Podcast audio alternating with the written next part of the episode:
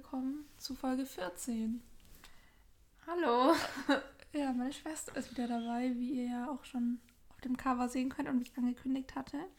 Hallo Kaya, es freut mich, dass du da bist. Komm noch mal ein Stück näher ans Mikrofon und raschel Mich aber anlehnen. Ja, wir sitzen wieder auf Kajas Bett in so einem provisorischen Studio und wollen wir gleich mal beginnen. Ja, ich habe Also- nichts zuzufü- hinzuzufügen. Genau, am Ende will ich noch kurz was sagen zum weiteren Podcastverlauf, weil ich da einen kleinen Vorschlag hätte. Und sonst, genau, du hast ja das Quiz auch vor kurzem gemacht. Wie hast du denn abgeschnitten? Ähm, ich hatte, glaube ich, sechs, nee, sieben. Acht? Nein. Höchstens, ich glaube, ich hatte sieben von zehn richtig. Okay, ja, das auch eine gute Quote. Falls Der Kajas, Durchschnitt. manchmal klingt Kajas Stimme gerade übrigens ein bisschen heiser. Das liegt daran, dass du vor kurzem krank warst. Echt? Kein Corona. Klingt sie heiser. Ich finde, sie klingt ein bisschen heiser, aber ich weiß nicht. Die Oma hat gestern auch zu mir gesagt, ich hätte voll die tiefe Stimme. Äh, Vorgestern war das, obwohl ich gar nicht krank bin. Ja, was sind deine ersten Assoziationen zu Spuk am See? Also, ich muss irgendwie immer sofort an Rolf denken, weil wir das immer so witzig finden irgendwie. An Michis Kumpel. Mhm. Ähm, und es ist halt irgendwie so insgesamt so eine gemütliche Stimmung eher. Mhm. weil sie ja woanders sind und sie zelten und ähm, das Wetter ist immer so ein bisschen schlecht, also so eine düstere Stimmung, aber auch Es gemütlich. ist lustig, dass du das sagst, weil ich assoziiere das sehr mit den Farben von dem Cover. Also so grün und blau. Weil es hat für mich so eine Unterwasserstimmung, irgendwie mit diesem Ta Nebelteich. Ja, stimmt. Und wir haben den ja auch sehr, sehr oft gehört. Das ist ja auch so einer unserer Top 3 oder 5 Fälle. Mir fällt gerade auf Kim hat irgendwie auf dem Cover so richtig komische Sachen an den Knien. Ja, entweder sind es Löcher oder das wahrscheinlich sind so, so. geflickte. Ich glaube ehrlich gesagt eher, das sollen Löcher sein, aber Ah ja, stimmt. ja. Aber es sieht ja auch irgendwie voll kalt aus, obwohl ja Pfingsten ist, aber es ist halt viel nachts. Ja, aber da haben wir da schon relativ ähnliche Assoziationen zu dem Fall. Dann fangen wir doch einfach mal an. Also es beginnt damit, dass äh, irgendwas. Ah, Hauptquartier. Ich dachte gerade, was heißt das? Ähm, das Hauptquartier wird aufgeräumt und alle sind, glaube ich, so ein bisschen genervt. Ich kann übrigens sagen, dass ich am Anfang jetzt noch nicht so drin bin, weil ich habe die erste Hälfte des Falls von vor zwei Wochen gehört und die Notizen sind hoffentlich lesbar. Die drei Ausrufezeichen räumen auf jeden Fall ihr Hauptquartier auf und finden ein bisschen von ihrer Detektivausrüstung auch einen alten Keks, was sehr eklig ist. Und Franzi möchte lieber eine DVD schauen. Aber Kim will erst, dass eben erst die Arbeit und dann das Vergnügen, nach dem Motto, erst fertig aufgeräumt wird.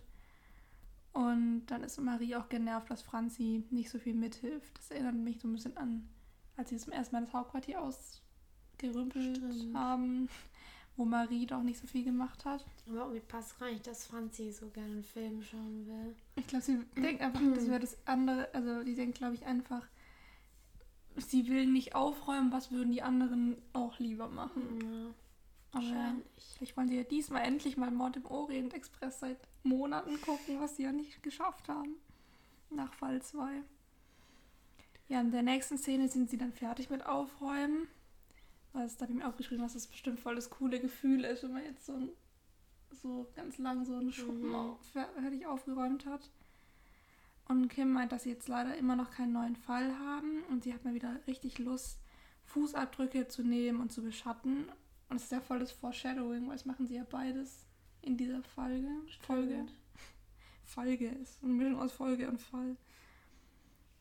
Und dann erzählt Franzi, dass sie am Wochenende mit Fiona reiten war.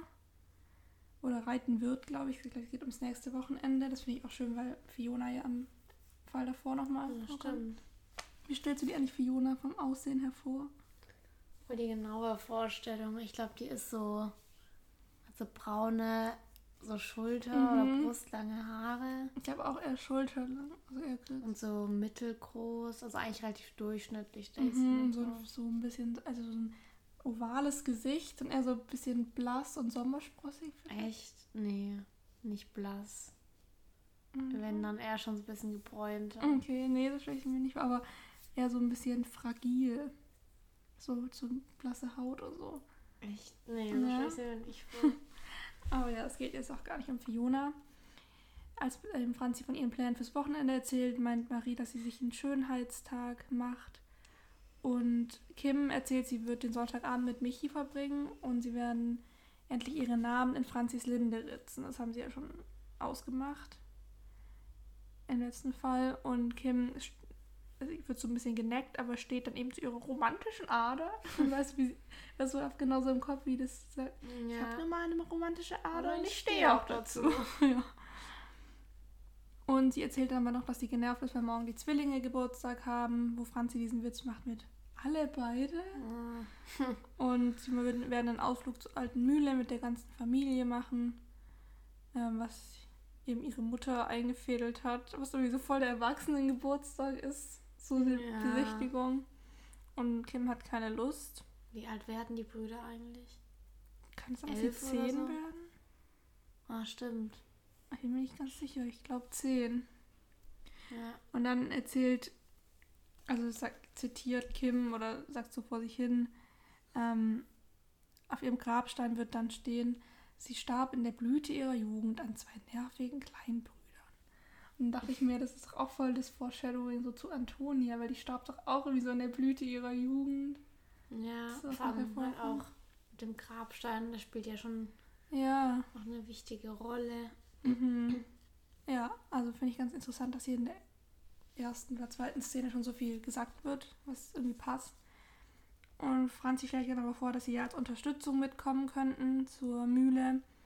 Und dann fand ich schon krass, dass die eben so ohne viel drüber nachzudenken beide so ihre Termine absagen. Irgendwie. Mhm. Sehr nett. Und dann gibt Kim ein Kakao-Spezial. Also sagt sie, gibt ihn aus für sie im Lomo. Als nächstes sind sie dann im Auto alle zusammen. Also alle fünf Mitglieder von Kims Familie und Franzi und Kim stellen mir, äh, Marie stellen mir schon sehr. Die müssen ja so ein riesiges Auto haben. Ja, also eine Freundin von mir hat Das hinten, hinten noch so zwei. Ich kann mir irgendwie vorstellen, dass aber irgendwie so Franzi und Marie so zwischen, also dass, dass sie so nicht am Rand sitzen, sondern irgendwie so zwischen den Ja. Brüdern und alle so durcheinander. Also ich stelle es mir sehr anstrengend und eng vor. Und Ben und Lukas sind halt voll genervt von diesem Ausflug und die haben auch so komische Stimmen, also so plötzlich so tief Ah, werden, ja, so, so oh Mann ey, und Und die werden so zehn. ja, die sind waren davor immer so klein Mhm. und auch im Film sind die irgendwie so fünf gefühlt. Ja.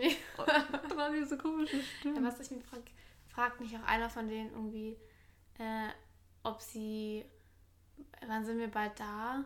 Weil, Ja, wie lang, was denkst du, wie lange die hinfahren? Weil die fahren ja auch mit dem Fahrrad dann hin. Die fahren eine Stunde oder so. Aber dann würden die Drausbezeichen ja richtig lange mit dem Fahrrad. Oh, ja, stimmt. Eher so eine halbe Ja, stimmt wahrscheinlich. Ja, hoffentlich nicht so lang. Aber ich finde es gut, dass Ben und Lukas als Zwillinge nicht den gleichen Synchronsprecher haben, weil es wäre nicht richtig anstrengend. Ja, aber es ist auch selten so, oder?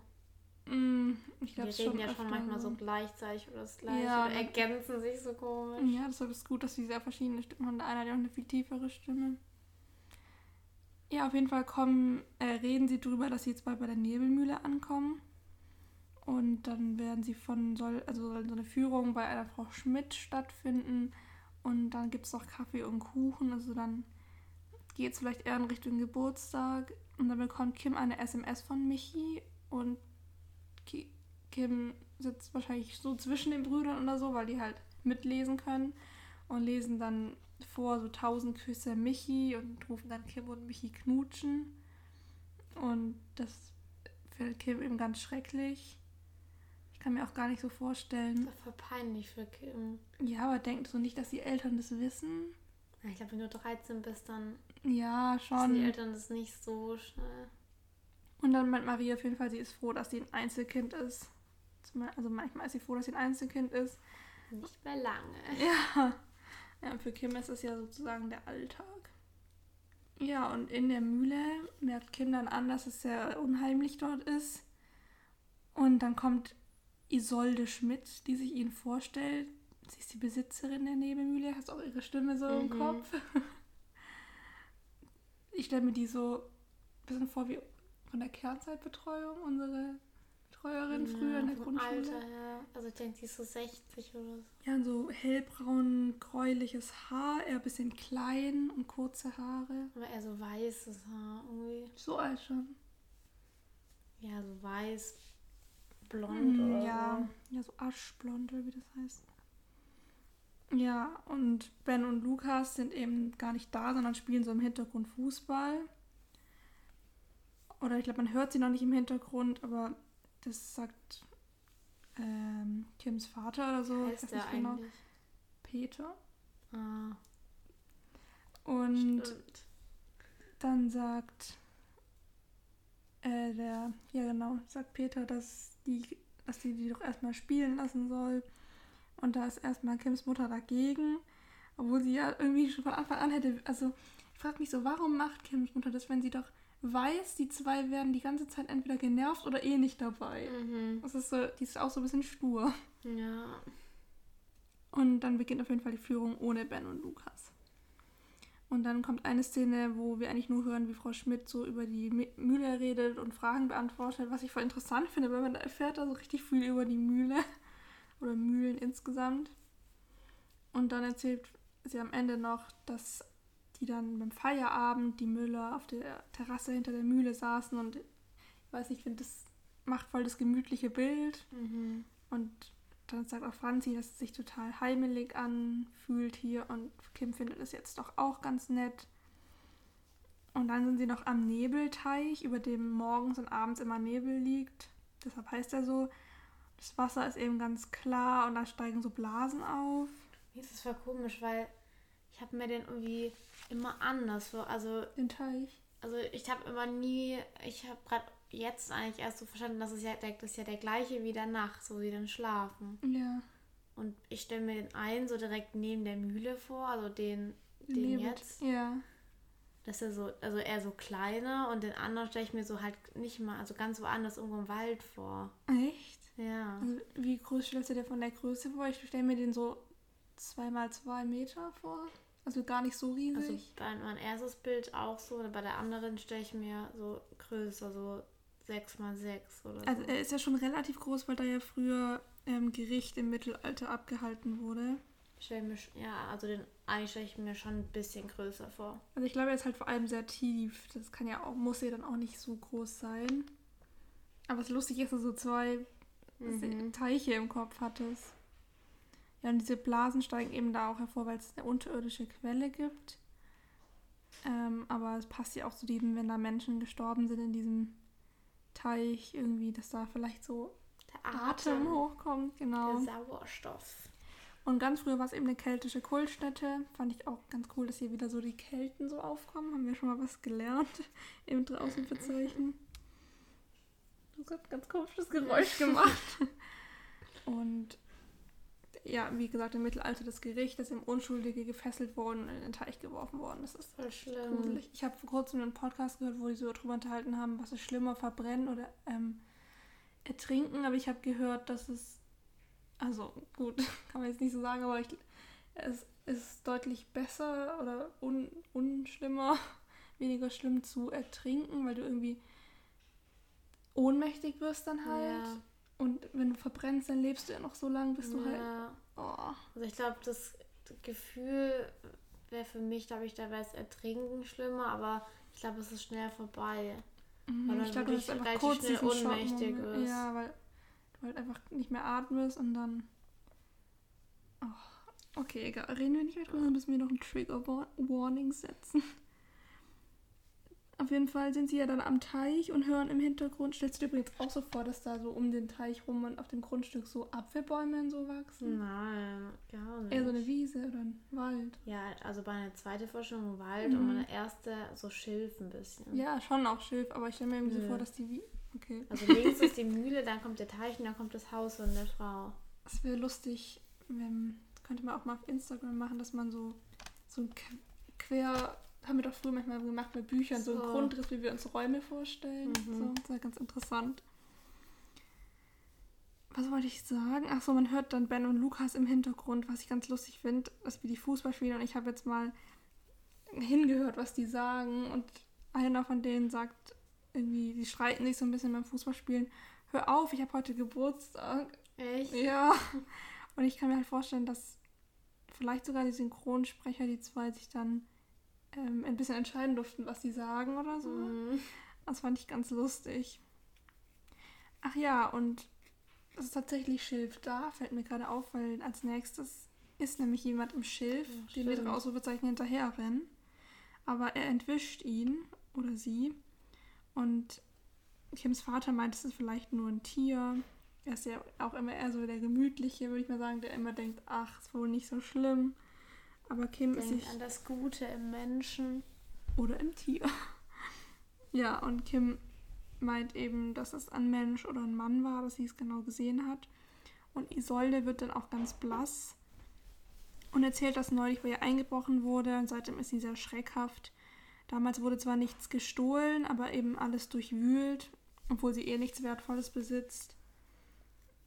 Und jetzt kann ich nicht lesen, was da noch steht.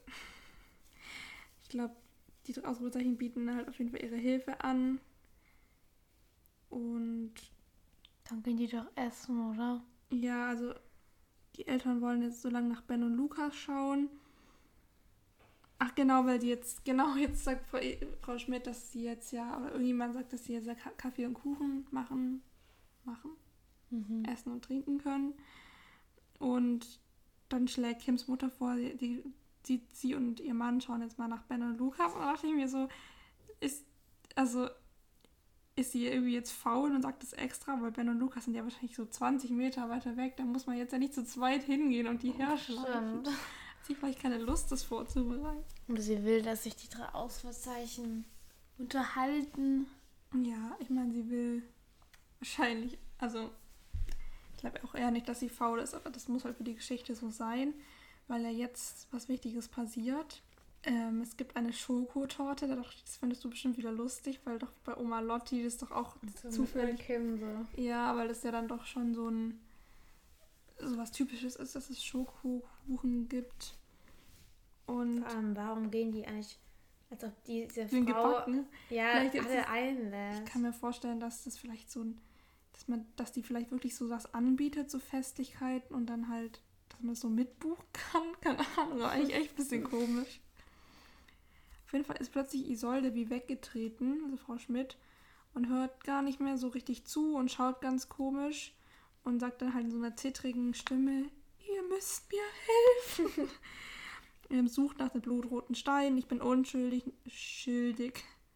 Nur die Steine können meine Unschuld beweisen und sowas. Und die Ausrufezeichen wollen dann schon Kims Mutter holen. Aber Marie will noch was ausprobieren. Das klingt irgendwie wie so ein Tierversuch. Mhm, ein Versuchskaninchen. Ja, so, wenn die jetzt wirklich was Schlimmes hätte. Ja, sie fragt dann Frau Schmidt, wer bist du? Und dann antwortet Frau Schmidt mit Antonia Schmidt. Kann sein, dass wir das irgendwie zum ersten Mal, auf deinem, als dein Bett noch da an der Ecke stand, gehört haben, weil ich weiß noch, dass ich das Das irgendwie gerade. Nee, aber ich habe, ja, ich habe, glaube ich, gerade so ein Gefühl, wie es war, als ich es zum ersten Mal gehört habe, dass ich das voll krass fand. Irgendwie dieses. Kann sein. Aber da werden wir uns nachher nochmal drüber unterhalten können, über die Logik, Logischheit, Logik dieses Falles. Ja, auf jeden Fall geht es dann halt nochmal darum, dass Frau Schmidt ähm, sagt, findet die Steine, sonst bin ich, äh, sonst dann bin ich nicht umsonst gestorben. Und da regt sich Franzi halt auf und sagt, ja, sie sind doch nicht tot und so.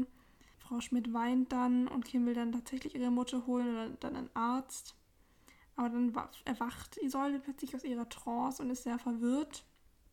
Und Kim, also er sagt ihr dann auch ziemlich klar, was gerade passiert ist. Und Frau Schmidt glaubt sie erstmal nicht, aber guckt dann in den Spiegel und sagt dann, tatsächlich, Tränen. Erinnerst du dich? ja. um halt, also es- um dann halt, dass man, damit sie auch checkt, was passiert ist. Es ist halt wirklich so wahr, dass sie jetzt sich nicht erinnern kann. Sie meint, sie hatte vielleicht ein Blackout, das passiert ihr schon manchmal. Und dann fragen sie auch nochmal nach Antonia, aber dann sagt sie, hier gibt es keine Antonia. Und dann möchte sie auch. Ich rede so ein bisschen, fällt mir auf die, unsere eine Verwandte. Mechthild. Ja. Aha. Ja, also Norddeutsch, die kommt auch aus Norddeutsch. ja. Kurz was getrunken. I'm sorry. Ja, das stimmt. Und auch ein bisschen. Wer hat auch Norddeutsch geredet? Ach, hier die Hexe, die alte. Mhm. Ja, auf jeden Fall meint Franzi, als Frau Schmidt dann gegangen ist, rausgegangen ist oder so, dass sie voll verwirrt ist. Aber Kim meint, hier stimmt was nicht und sie haben wohl einen neuen Fall. Hm.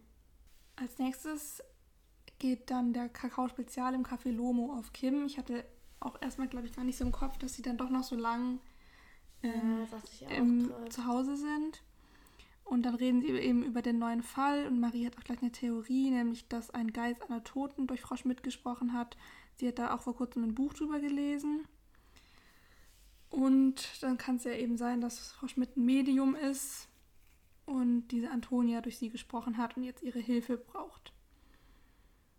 Und dass sie diese Steine finden müssen, die Unschuld beweisen. Also es wird uns immer so kurz zusammengefasst, was so jetzt rausgefunden wurde.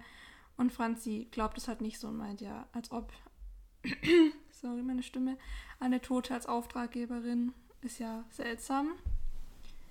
Aber dann können sie sich natürlich schon darauf einigen, dass es eben einen Einbruch in der Mühle gegeben hat und dass das halt auch wert ist, diskutiert zu werden.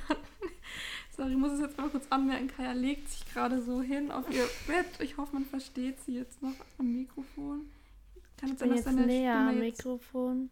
Ja, das ist auch ein bisschen lauterer Ausschlag. Ich hoffe, du bist jetzt nicht, das ist nicht eine komische ich halt ein Stimme. bisschen leiser. Ja, oder vielleicht auch anders. I don't know. So hast du mich aus dem Konzept gebracht. Äh, äh, ja, ganz ruhig. ich kraule dich so lange.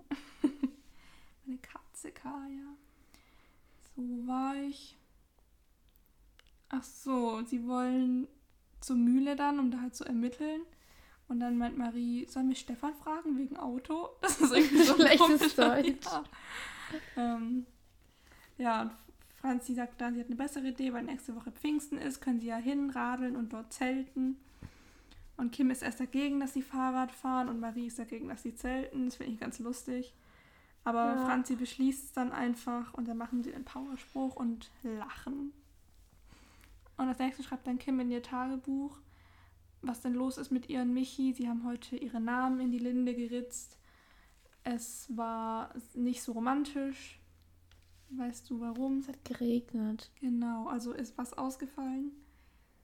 Ah, das Kino. Ah, nee, Nee. das Picknick Ja. ist ausgefallen. Kai hat den Fall übrigens nicht zur Vorbereitung gehört. Deshalb, wenn ich ihr jetzt ein paar Fragen stelle, dann ist es wirklich aus ihrem guten Elefantengedächtnis. naja. Und sie musste auch noch Michis Vorschlag wegen einer Pfingstradtour dann ablehnen, weil sie ja schon mit Franzi und Marie verabredet ist. Und dann war die Stimmung endgültig im Keller. Warum muss sie sich immer zwischen Michi und ihrer Detektivarbeit entscheiden? Da wird es ja auch nachher nochmal wichtig, dass sie sich da nochmal entscheiden muss. Stimmt. Das sind echt so viele, wie heißt es, Sneak Peek? Ja, äh, Foreshadowing. Ja. That's right. Ah, Jetzt sind sie aber als nächstes auf einem Fahrrad.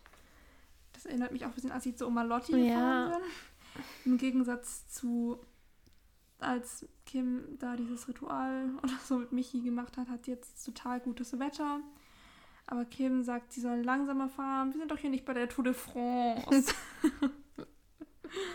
Und ähm, sie sagt, also sie erzählt dann auch, dass Michi jetzt mit seinem Freund Rolf eine Radtour macht.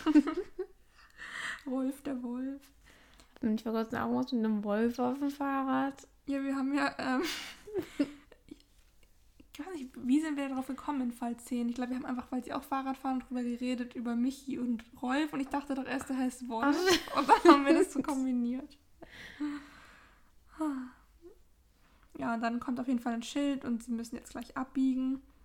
Und als nächstes kommen sie dann bei Frau Schmidt an, die sich freut. Die haben ja gar nicht vorher gefragt, ob sie übernachten dürfen, aber sie ist ja sehr einsam eigentlich sonst.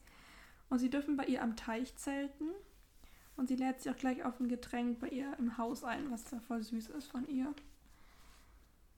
Und im Haus fragt Kim dann gleich, ob die Einbrecher schon gefasst wurden. Und Isolde verneint, aber sagt, dass die Polizei sich auch keine richtige Mühe zu geben scheint. Deshalb hat sie den zweiten Einbruch auch schon nicht mehr gemeldet. Es gab also noch einen Hm. Einbruch. Zwar wurde der Schuppen letzte Woche durchwühlt und auch wieder nichts gestohlen. Und ich, äh, jetzt erst sagen die drei Ausrufezeichen, dass sie Detektivinnen sind und geben ihr ihre Karte und bieten Frau Schmidt ihre Hilfe an. Bei der Karte ist mir gerade aufgefallen, ich war ja vor ungefähr einer Woche mit einer Freundin, habe ich auch in der Story geteilt, im drei, Aus, äh, drei Fragezeichen Live-Hörspiel im Planetarium in Berlin. Und da wurde ich gefragt, ob ich mal eine Podcast-Folge drüber machen will und ob meine Freundin da auch gerne dabei sein will. Und das werden wir jetzt wahrscheinlich bald machen. Ich weiß nicht, ob sie dann erst nach der Sommerpause rauskommt, so als in der neuen Staffel sozusagen. Aber da ist mir auf jeden Fall aufgefallen, dass auf der Karte von den drei Fragezeichen das gleiche draufsteht wie bei den drei Ausrufezeichen. Das finde ich ganz lustig, dass die sich da so orientiert haben. Also die drei Ausrufezeichen an den Fragezeichen. Ja, soweit, äh, so viel dazu. Und Isolde wünscht dann uns, ihnen viel Glück. Die Ausrufezeichen finden dann bei ihrer Spurensuche einen sehr brauchbaren Fußabdruck und haben auch Gips dabei und so. Und also jetzt können sie eben den Fußabdruck abgießen, was sie sich ja gewünscht haben. Es ist ein Wanderschuh oder Gummistiefel in Größe 44. Also er kann dann nicht von Isolde sein, sondern muss wahrscheinlich vom Einbrecher kommen. Aber sie können ja So schlecht. groß ist 44 eigentlich gar nicht. Mm, Für einen Mann. ja, aber ich glaube, wenn Isolde, wenn man die so sieht, Ja, okay, aber es könnte trotzdem schon eine Frau theoretisch sein, auch eine ja. große Frau sein. ja. Was, an wen ich bei große Frau als erstes denke? An Madame Maxime von Harry Hatte ich Potter. auch gerade gedacht. Halbriesen plötzlich. taucht plötzlich auf. Ja, sie, da kommt dieser Witz, wir können ja wohl schlecht allen Männern im Ort hier, die fragen, könnt ihr mal den Fuß anheben, damit wir den Finger, äh, den Fußabdruck nehmen können. Aber Kim will dann trotzdem ins Dorf, weil sie Hunger hat. Das war ja klar. Und dann in der Stadt sind sie in der Nähe vom Friedhof. Und da will Marie kurz drauf, um Antonia Schmidts Grab zu suchen. Franzi findet es immer noch Schwachsinn, die ganze Sache mit Antonia. Und dann kommt plötzlich von hinten eine Stimme des Pfarrers und er sagt, such dir was Ah. Bestimmtes.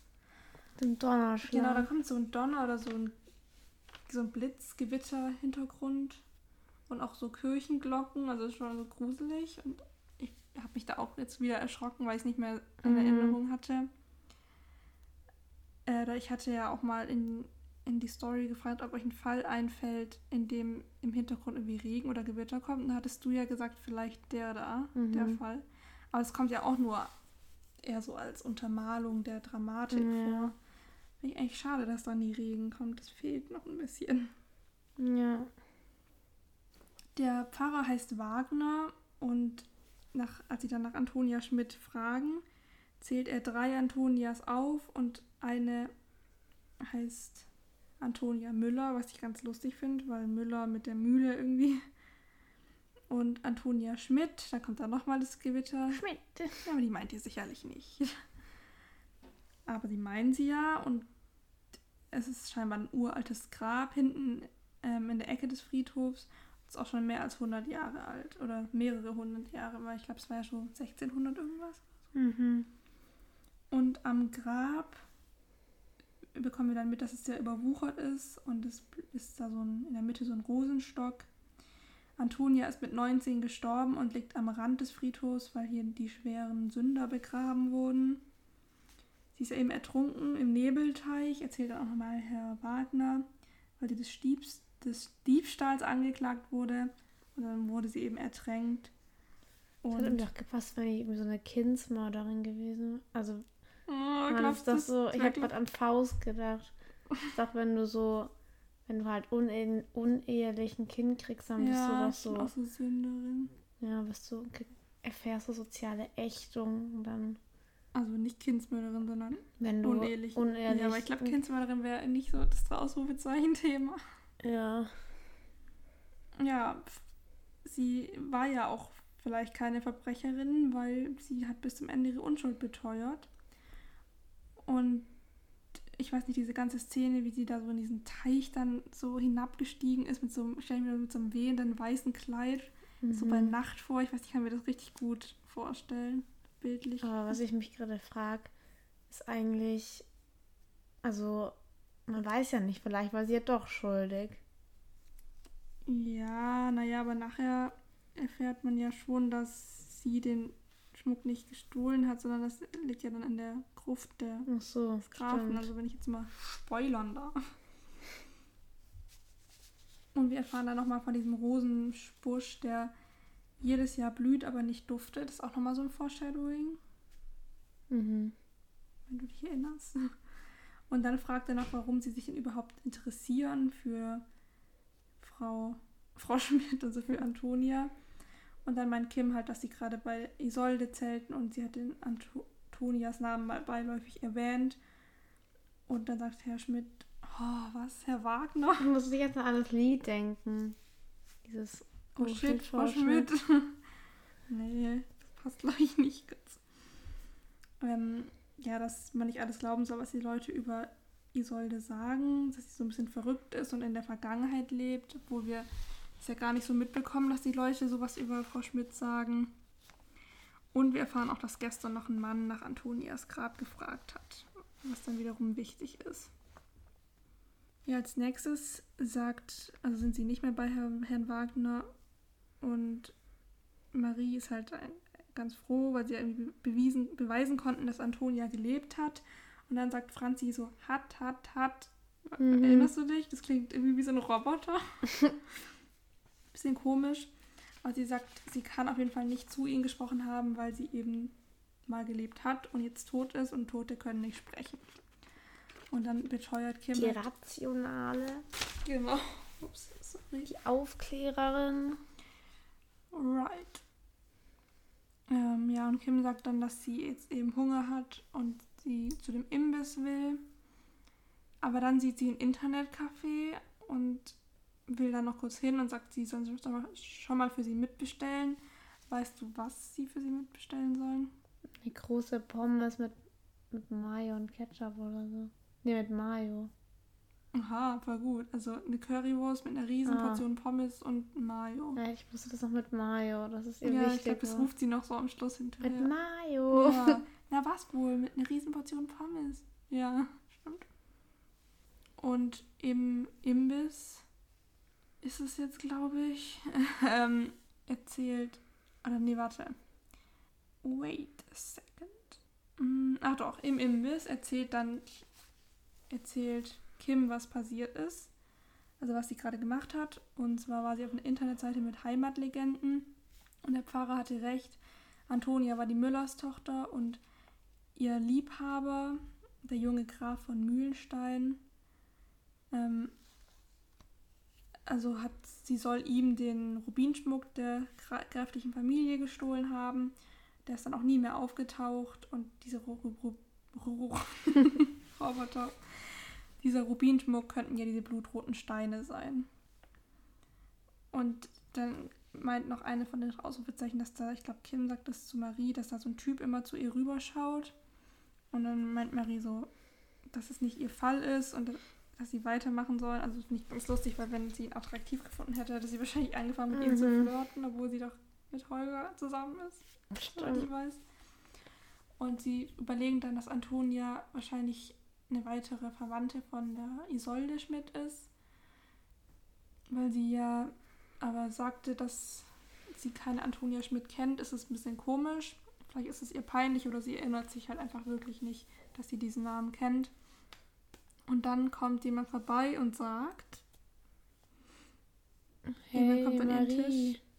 woher soll er wissen, wie Maria Also, heißt? nee, ich weiß nicht, was du So sagst. lustig, weil ich sehe Kajas Kopf gerade so von Nee, ich oben. dann auch. Kennt ihr dieses Spiel, wenn man sich so auf das Kinn so Augen klebt und dann sieht man den Mund so falsch rum? Ich Sag- weiß nicht. Ich bin Dirk. Ah. Und er will ihn. Das gibt auf seinen Mund gucken. Ja, kannst du vielleicht lassen. Wir haben auch nicht so lange Zeit. Wir nehmen heute ein bisschen mit Zeitdruck auf. Ja, okay. Ähm, wir haben nämlich nachher noch einen Termin. Also, Herr Dirk will ihnen Getränke spendieren und macht Marie an und will ihren Namen wissen. Und Marie macht ihn macht ihr dann klar, dass sie genervt von ihm ist, was ich cool finde. Und dann gehen sie eben so, klügere, klügere gibt nach. Und Dirk ruft ihnen dann noch nach, dass sie bleiben sollen. Sagt er nicht auch, dass sie das denn büßen werden? Sagt Das kann gut nicht? sein, weil ich glaube, dass das relativ auffällig ist. Ja, weil die denken ja nachher, das wäre der. Ja, und ich glaube, dass, dass Marie, dass da schon Leute sich bestimmt umdrehen und dann ist es ihm bestimmt peinlich, dass Leute das mitkriegen und dann ist er Mhm. sauer. Ähm, mhm, das kann ich gleich rausschneiden. Ich weiß nicht, wo die nächste Szene spielt. Steht es da nicht? Also, hab, was habe ich mir aufgeschrieben? Erzählen vom Grab von Antonia. Äh. Ah, mhm. Rolf Sie reden mit. Was? Rolf? ich dachte, kommt jetzt. Nein, Rolf kommt gar nicht vor. Achso. Also der spricht nicht. du mit deinem Rolf. Sie erzählen Frau Schmidt von Antonias Grab und Isolde Schmidt erzählt dann, dass sie einfach nicht gern über Antonia spricht, weil sie ist zwar mit ihr verwandt, aber als ihre Geschichte, Antonias Geschichte im Internet auftauchte, kamen dann eben Schatzsucher wegen den Rubinen, die sie Tag und Nacht belästigt haben. Es war furchtbar, sagt sie dann so lustig. Und sie hat als Kind selbst oft nach den Rubinen gesucht, weil ihr Vater ihr Antonias Geschichte erzählt hat. Aber niemand hat den Schmuck je gefunden. Sie geht zumindest davon aus, dass noch niemand den Schmuck gefunden hat. Und sie hat dann auch ein Gemälde von Antonia da hängen, ähm, als sie kurz bevor sie, glaube ich, gestorben. Ach, ja, genau. Nee. Nee, das kommt da gar nicht. Sondern dass die Ausrufezeichen sagen, man kann sich gar nicht vorstellen, dass sie eine Diebin war. Und Marie sagt dann eben, ist sie auch nicht. Und deshalb müssen wir die Unschuld beweisen. Und gucken, wer dann halt wirklich den Diebstahl begangen hat. Und musst, wenn du daran denkst, an das Gemälde von ihr, denkst du dann auch gleich bei unserer Großtante, der Hexengroßtante, dieses Bild, was immer über dieser Ko- Kommode da hing. Was Wenn war da man- drauf? Ja, auch ein Gemälde von, ich glaube, unserer Uroma oder so. So. Erinnerst du Ich dich, wenn man reinkam, da durch den, so da neben der Küche, ach, egal, ich weiß nicht Keine unten wichtig, aber das ist, da denke ich immer dran bei dem Gemälde.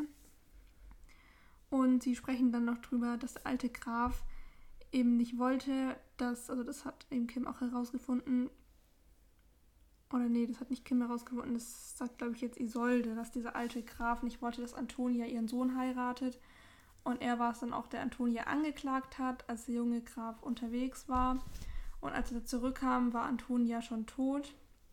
Und der junge Graf hat dann vor Trauer Selbstmord begangen, wo ich mich dann gefragt habe, ob der dann auch Sünder war durch diesen Selbstmord und dann am, auch am Rande des Friedhofs liegt oder ob der trotzdem in die Familiengruft. Ich glaube, der ist in der Familiengruft, aber ich glaube, eigentlich giltst du schon als Sünde, Ja. wenn du dich selbst umbringst. Wahrscheinlich, weil er halt der Graf ist. Hm.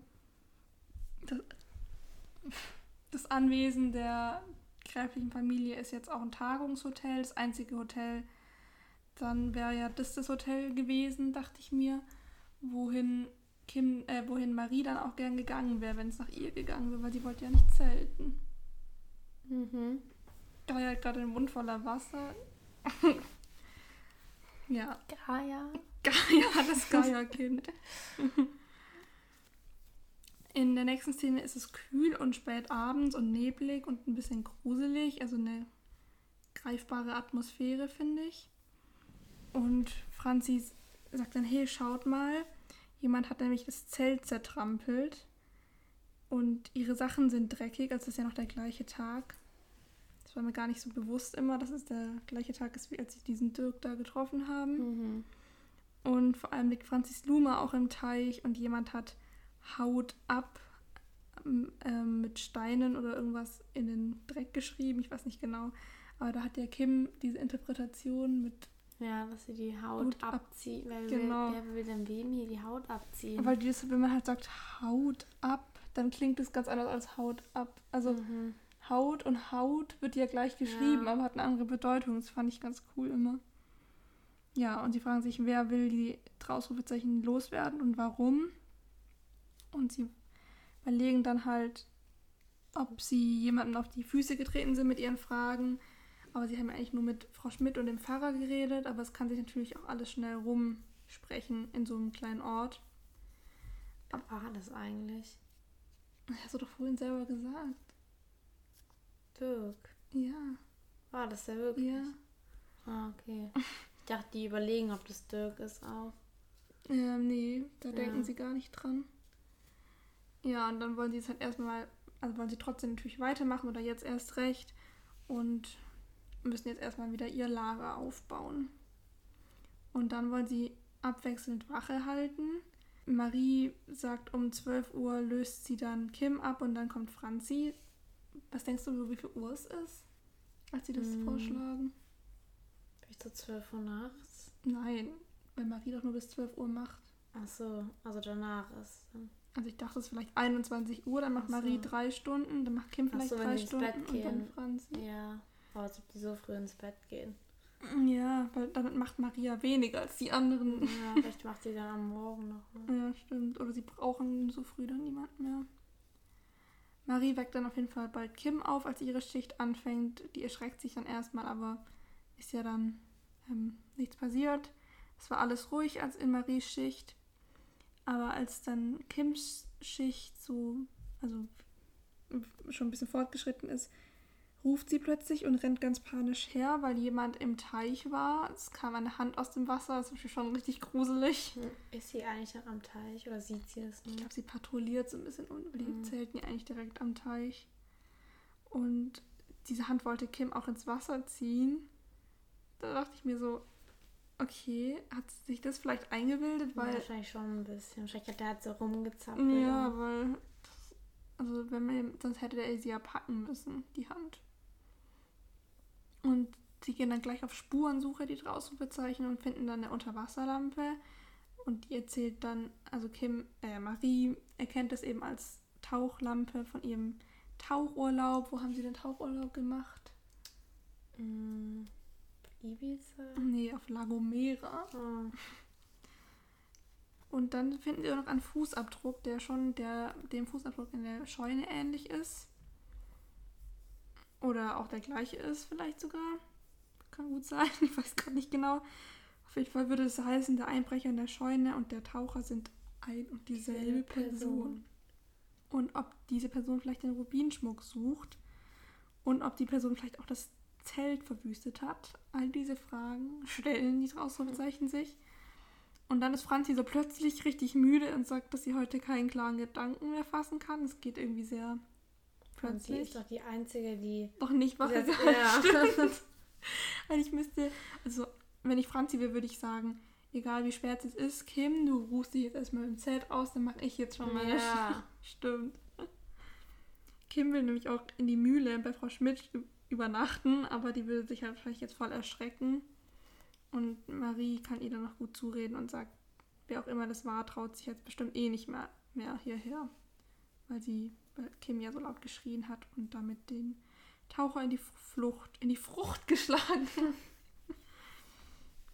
In der nächsten Szene frühstücken sie bei Frau Schmidt und Marie sagt dann halt, also ich glaube erstmal geht es darum, dass, dass das Frühstück so, so besonders werden. Dann sagt, dann sagt Frau Schmidt den legendären Satz, den wir vor kurzem auch manchmal gesagt haben zum Spaß. Es ist schließlich Ja. Sonntag. Ah, Weil der kommt, das fanden, fanden wir immer ein bisschen witzig, dass das so oft vorkam. Weil Marie sagt dann, als sie gefragt werden, was die Ausrufezeichen heute noch machen, was sagt sie dann? Entspannen, es ist schließlich Sonntag. echt sagt sie das auch? Mhm. Das wusste ich gar nicht mehr. Und dann wollen sie die Ausrufezeichen zum Pfarrer, um ihm nach dem Unbekannten zu fragen, der nach Antonias Grab gefragt hat. Und als sie sich dann so fragen, wo sie den Pfarrer finden können, fällt ihnen natürlich ein in der Kirche, denn Es ist schließlich Sonntag. Sagen die es dann Genau, nochmal? ja, so dreimal und dann Nee, nachher viermal, nochmal. Weil der Mhm. Pfarrer sagt es ja auch. Ja. schon irgendwie ein bisschen gruselig, ja. dass, das, also dass er das dann auch so in dem Wortlaut sagt. Beim Pfarrer fragen sie dann eben nach dem Mann, der Antonias Grab finden wollte und geben ihm die Karte, also sagen eben, dass sie dem Verbrecher auf der Spur sind. Und dem Pfarrer kam dieser Mann auch sehr verdächtig vor irgendwie. Und im Hintergrund hört man so eine Taube guren. Diese typische Taube, die irgendwie immer entweder nur vor dem Haus unserer Oma oder in Frankreich ah, gurt. Ja. Erinnerst du dich? Es gibt so ein Taubenguren, so ein ganz bestimmtes, das kenne ich. Das ist keine Taube, das ist eine Eule oder so. Nee, ich glaube, das ist so eine, eine, weiße Taube, die gurt entweder immer vom Haus von unserer Oma oder in, in Frankreich. Ja, und dieser Typ, der Fahrer meine ich, gibt dann eben die Personenbeschreibung dieses Mannes und unter anderem erwähnt er auch, dass er Wanderschuhe anhatte. Und als am Schluss noch gegenseitig ein schöner Tag gewünscht wird, sagt er, es ist schließlich Sonntag. Und dann fällt Kim noch ein, dass da ein Mann im Imbiss war, nicht der Dirk, sondern ein anderer am Nebentisch, der, als sie über ähm, Antonia geredet haben, auch so ein bisschen komisch rübergeguckt hat. Das finde ich immer ein bisschen schade, weil wir das damals natürlich nicht mitkriegen konnten ja, im Imbiss. Und irgendwie denkt, also keine so Ahnung. Hahn herbeigezogen. Muss Kim ja irgendwie voll aufmerksam gewesen ja, sein. Das ist dann halt so, das kann, können wir ja gar nicht so. Ich finde es halt cool, wenn man so als Zuhörerin oder Zuhörer so, so vermuten, genau, ja. wenn man das selber auch rausfinden kann.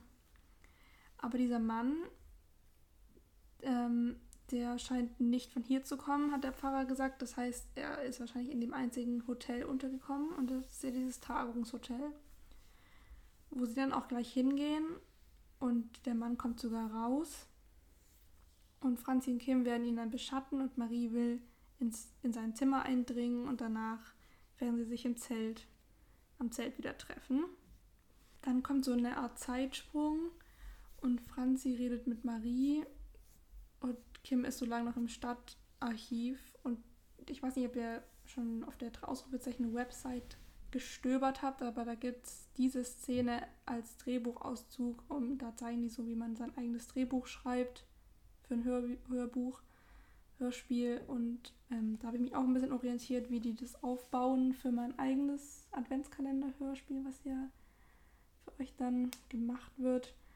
Deshalb kann ich die Szene irgendwie fast auswendig, weil ich, wie haben wir doch manchmal so gesprochen schon, mhm. erinnerst du dich?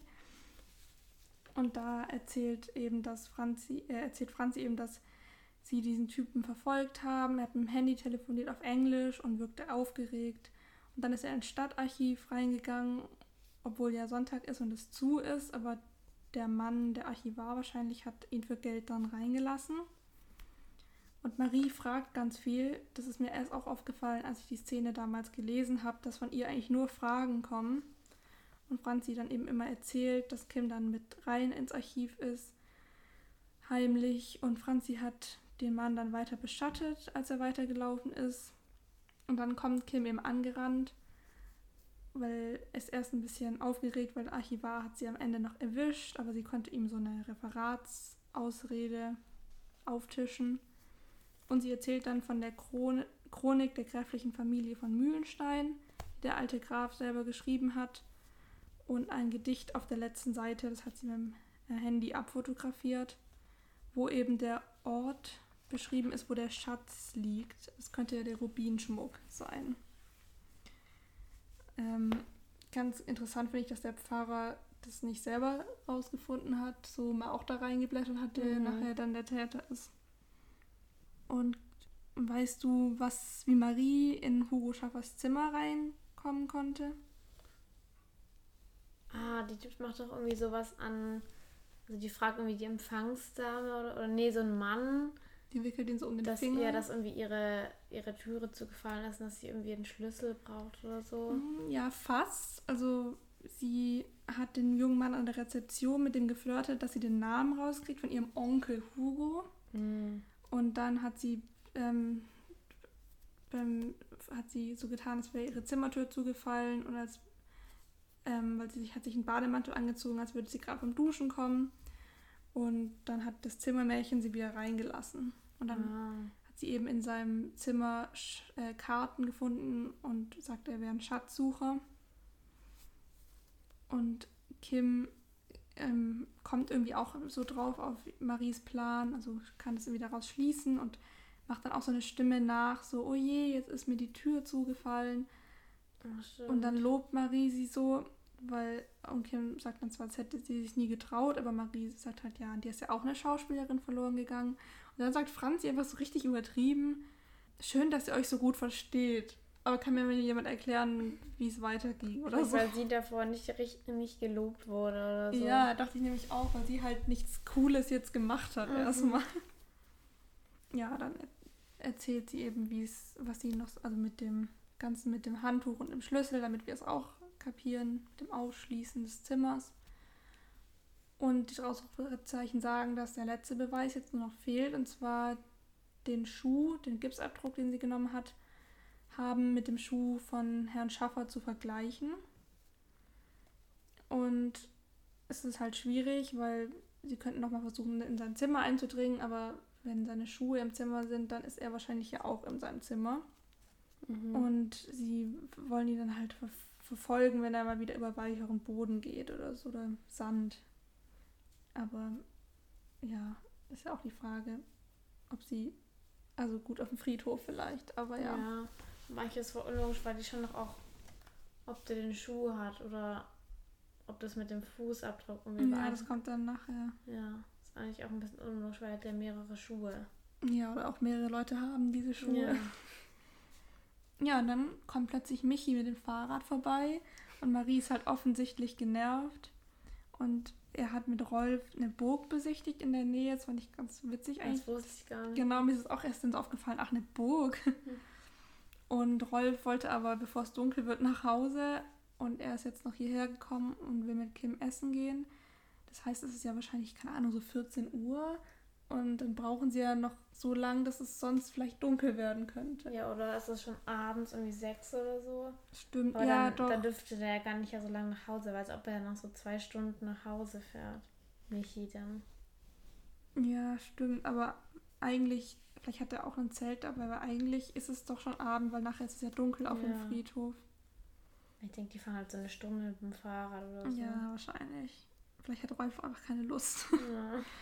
Oder die wollten nicht noch einen Charakter nehmen, der dann irgendwie Ja, da sprechen muss. ja, Das wäre unnötig, weil Michi will eben auch was allein mit Kim machen und zwar essen gehen. Und Kim ist erstmal unschlüssig. Und dann fragt Michi auch, freust du dich denn nicht? Er wollte sie überraschen. Aber Kim sagt dann eben, sie kann nicht. Sie kann jetzt Franzi und Marie nicht im Stich lassen, weil die sind dann einfach, die haben gesagt, sie gehen schon mal los, mhm. um zu beschatten. Und dann ist Michi natürlich halt traurig und sagt, aber mich kannst du im Stich lassen und fährt dann weg. das, ist voll, das ist voll die schwierige Entscheidung. Mhm. Kai ich habe gerade kurz auf Pause gedrückt, weil wir glauben, wir müssen die Podcast-Aufnahme nachher weiterführen, weil wir doch gleich jetzt unseren Termin haben. Und ich glaube, sonst müssen wir jetzt hier noch so durchhetzen. Das wäre schade. Ich will dir nämlich nachher noch einen Ausschnitt kurz vorspielen. Ja. Und wenn wir jetzt nachher noch über Das die so Bewertung gestresst. unterhalten, ja, dann hören wir uns in, Zwei Sekunden. ja, und für uns in ein paar Stunden wieder. Adios, amigos und amigas. Du auch was sagen? Adios. Hallo, wir sind zurück. Es ist jetzt mehr als 24 Stunden später. wir haben es dann gestern doch nicht mehr geschafft, weil wir mussten dann eben ins Training und dann kamen wir wieder und dann hatten wir irgendwie andere Sachen zu tun. ja. Aber jetzt sitzen wir auch an einem anderen Setting, an meinem Schreibtisch und keiner liegt nicht mehr auf dem Rücken. Und wir hoffen, wir können jetzt da anknüpfen, wo wir stehen geblieben sind. Wir waren ja da, wo ähm, das Michi gerade kam und jetzt was mit Kim macht. Ja. Wir haben dann die, los. die Szene ja auch beendet. Es geht nämlich weiter mit einer sehr langen Szene, die dann auch immer wieder wechselt zwischen zwei Ich weiß, du Orten. meinst, dass deine Pflanze nach Käsefuß riecht.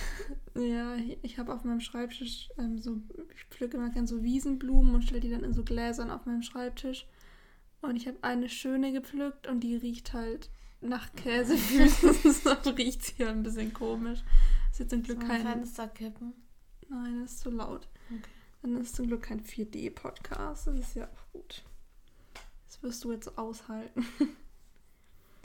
ja, es ist die drei Ausrufezeichen, beziehungsweise nur noch die zwei Ausrufezeichen. Franzi und Marie beobachten das Hotel vom Spielplatz aus und warten eben auf Hugo Schaffer. Und Kim, die ja Franzi und Marie gerade nicht begleitet, sondern eigentlich mit Michi unterwegs wäre, sieht dann Hugo Schaffer und erreicht Franzi und Marie nicht auf dem Handy und spricht Marie dann auf die Mailbox, dass sie jetzt Hugo Schaffer zum Friedhof folgt. Und Franzi und Marie fragen sich so lange, ob Hugo Schaffer überhaupt im Hotel ist. Und dann will Marie reingehen, um diesen netten Jungen nochmal an den Finger zu wickeln. Also es ist halt immer noch der gleiche Tag. Mhm. Also ich weiß nicht, spielt die ganze, der ganze Fall, seit sie da übernachtet haben, an zwei Tagen oder so, glaube ich. Also an einem, oder? Also, also übernachtet in der Nacht, wo Kim da aufgeschreckt wurde. Ah ja, stimmt. Und das ist jetzt der nächste Tag. Ja. Ja, stimmt. Irgendwie hatte ich mir das immer länger vorgestellt. Naja. Ja, Kim beschattet eben dann den Hugo Schaffer und hat Angst auf dem Friedhof nachts. Ähm, sie spricht sich aber gut zu. Und dann sieht sie, dass Hugo Schaffer an Antonias Grab steht und sieht aus, als ob er beten würde. Ich weiß nicht, ob wir das gestern schon gesagt haben. Vielleicht fällt es hier ein, aber ähm, wie, also ich zum Beispiel mag Friedhöfe eigentlich voll. Also nachts vielleicht nicht, aber so tagsüber ja. mag ich die eigentlich voll. Mhm. Was ist so dein Take on Friedhöfe? Ja, also ich denke, da ist es halt eher schon später. Und ja auch so ein bisschen schlechtes Wetter, deshalb ist es wahrscheinlich schon. Ja, so in der Dunkelheit ist es gruselig. Und ich kann mir vorstellen, dass das eher so ein verlassener Friedhof ist, nicht so ein süßer. Ja, zumindest Antonias Grab ist ja so, so am Rand. Irgendwie. Ja. Ja, neben Dunkel mag ich es auch nicht so, aber insgesamt mag ich Friedhöfe eigentlich. Ja. Äh, Marie kommt zurück und sagt, dass der Mann hinter dem Tresen ein unfreundlicher alter Mann war und nicht mehr der Junge von vom Tag, äh, vom selben Tag noch. Und deshalb brechen sie dann die Beschattung ab und wollen Kim anrufen. Dann sind wir erstmal wieder zurück bei Kim wie sie Angst hat. Ach ja, genau, da habe ich in Klammer geschrieben, Kim hat Angst, in Klammer, ich mag Friedhöfe. ich mag Züge. Erinnerst du dich? Mhm. ähm, ja, dann klingelt ihr Handy und Hugo Schaffer hört das eben und ruft dann, hallo, zeigen Sie sich. Und dann rennt Kim eben los und er rennt hinterher, was ja voll gruselig ist. und Marie erzählt dann Franzi, dass Kim sie weggedrückt hat und Franzi sagt dann erst, ja, wahrscheinlich will sie nicht mehr am Knutschen mit Michi gestört werden, aber dann merkt, bemerkt Kim, äh, Marie den Anruf von Kim und was sie auf die Mailbox gesprochen hat und denken dann eben, die ist bestimmt, sie ist bestimmt in Gefahr, sie müssen sie retten. Und bei Kim sind wir dann wieder zurück auf dem Friedhof, wie sie in so ein Gebäude reinläuft, durch eine Tür und die zuschlägt. Ganz kurz mal eigentlich voll unlogisch, weil Kim, ich meine, Kim sagt ja, sie beschattet den. Und es ist ja eigentlich vielleicht voll logisch, dass sie das wegdrückt, weil ihr Handy nicht klingeln soll. Ja, das stimmt. Das war ja davor auch schon die Sache. Irgendwann, entweder in dem Fall oder in Fall davor, weiß ich gerade nicht genau.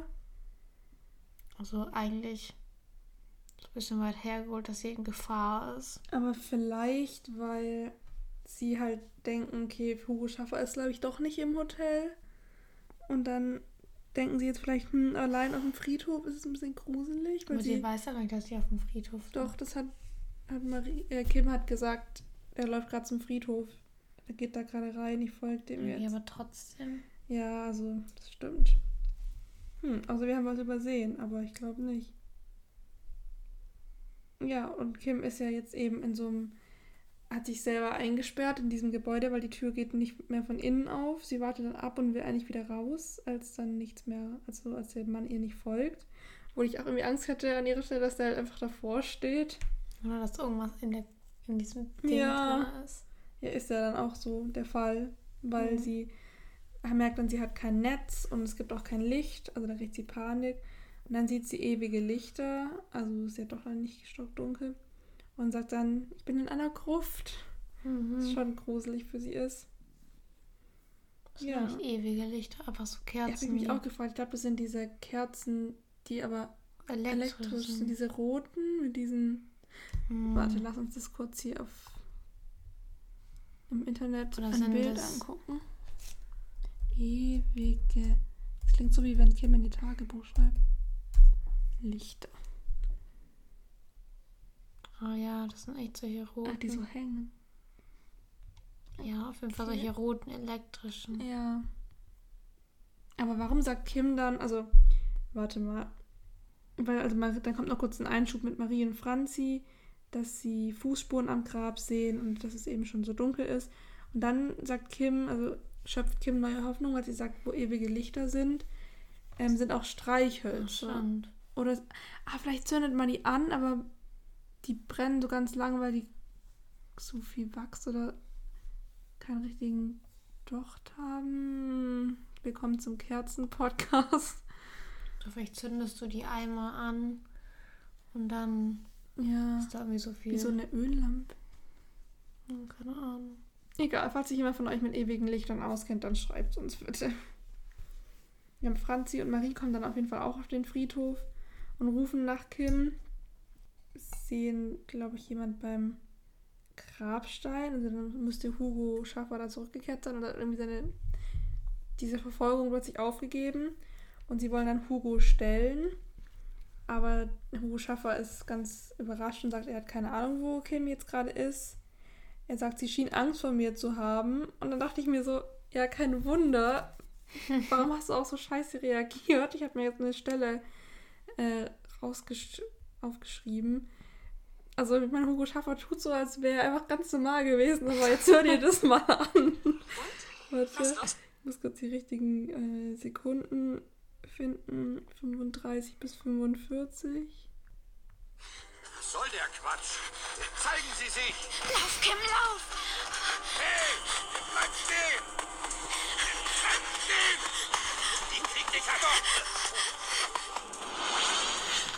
So gruselig. ich habe nichts gemacht. Sie schien Angst vor mir zu haben. Ja, warum? ja, etwas unheimlich. Oha, ist jetzt voll hoch. Ja, vielleicht kann ich es ein bisschen leiser stellen. ja, also Hugo Schaffer versteht, glaube ich, nicht ganz, was Mädchen Angst macht. Also nicht nur Mädchen, aber vor allem jetzt als junge Frau von einem alten Mann verfolgt zu werden, oh. ist schon irgendwie gruselig. Ja, Franzi bezeichnet ihn trotzdem als Lügner und sagt, er wäre ein krimineller Schatzsucher. Aber Hugo Schaffer meint, es wäre alles ein Missverständnis und dann vergleichen sie eben den Fußabdruck, den sie genommen haben und irgendwie immer dabei haben, mit, mit dem Schuh von. Gipsabdruck, ja. So, vor so einem großen Fuß. Aus Gips. Ja, also mit dem vergleichen sie mit dem Schuh von Hugo Schaffer und die sind nicht identisch. Und dann kommt eben raus, dass Hugo Schaffer ein Privatdetektiv ist und er zeigt ihnen ihre Karte. Das weiß ich noch, das fand ich damals irgendwie ganz cool, dass er so Privatdetektiv mhm. ist. Also so was, was Neues war das damals für mich. Dass er auch von der gleichen Sorte ist. Ja, Kim bemerkt Sorte. neben. Paprika soll. Kim bemerkt nebenher noch, dass sie in einer der Familiengruft der von Mühlensteins ist und das sagt sie irgendwie sehr fröhlich. Wahrscheinlich, weil sie jetzt denkt, jetzt kann sie irgendwie das Geheimnis lüften. Und dann erzählt Hugo Schaffer so lange den anderen noch, die sich irgendwie plötzlich keine Sorgen mehr um Kim machen, haben alle Zeit der Welt zu reden, dass er von seinen Kunden engagiert wurde ist oder worden ist und sein Kunde, der ist Amerikaner und sie nennen sich übrigens auch Kollegen, was dann ganz interessant ist. Hugo Schaffer entschuldigt sich dann nochmal, er war tatsächlich der, der im Teich war. Er hat dann heimlich gesucht nach dem Schmuck, weil Frau Schmidt so ablehnend war und der Auftraggeber halt unbedingt diesen Schmuck wollte. Nachts im Teich hat er eben den Schrei einer jungen Frau gehört, das war also dann Kim, und hat sich dann gefragt, ob es doch vielleicht Geister sind, die in diesem See ertrunken sind. Dann erzählt er, dass er Kim an der Gruft verloren hat bei der Verfolgung und dann wollen sie sie eben suchen. Und in der nächsten Szene ist Kim wieder so plötzlich richtig verzweifelt, gerade war sie ja noch so fröhlich. Man hat, ich glaube, schon so zwei Minuten nicht mehr gehört. Kaya hört mir gerade nur aufmerksam zu. Ich hasse es, wenn du dieses machst. Machst du schon zum zehnten Mal. Ja, aber dann jetzt habe ich so einen Frosch im Hals. Ja, ist ja okay. Don't worry, Child. Ja, Kim ist wie gesagt jetzt plötzlich verzweifelt und hört dann aber Franzis Ruf und dann klopft sie ganz hektisch und dann holen sie Kim raus. Und sie erschreckt sich natürlich erstmal, dass Hugo Schaffer bei ihren Freundinnen ist.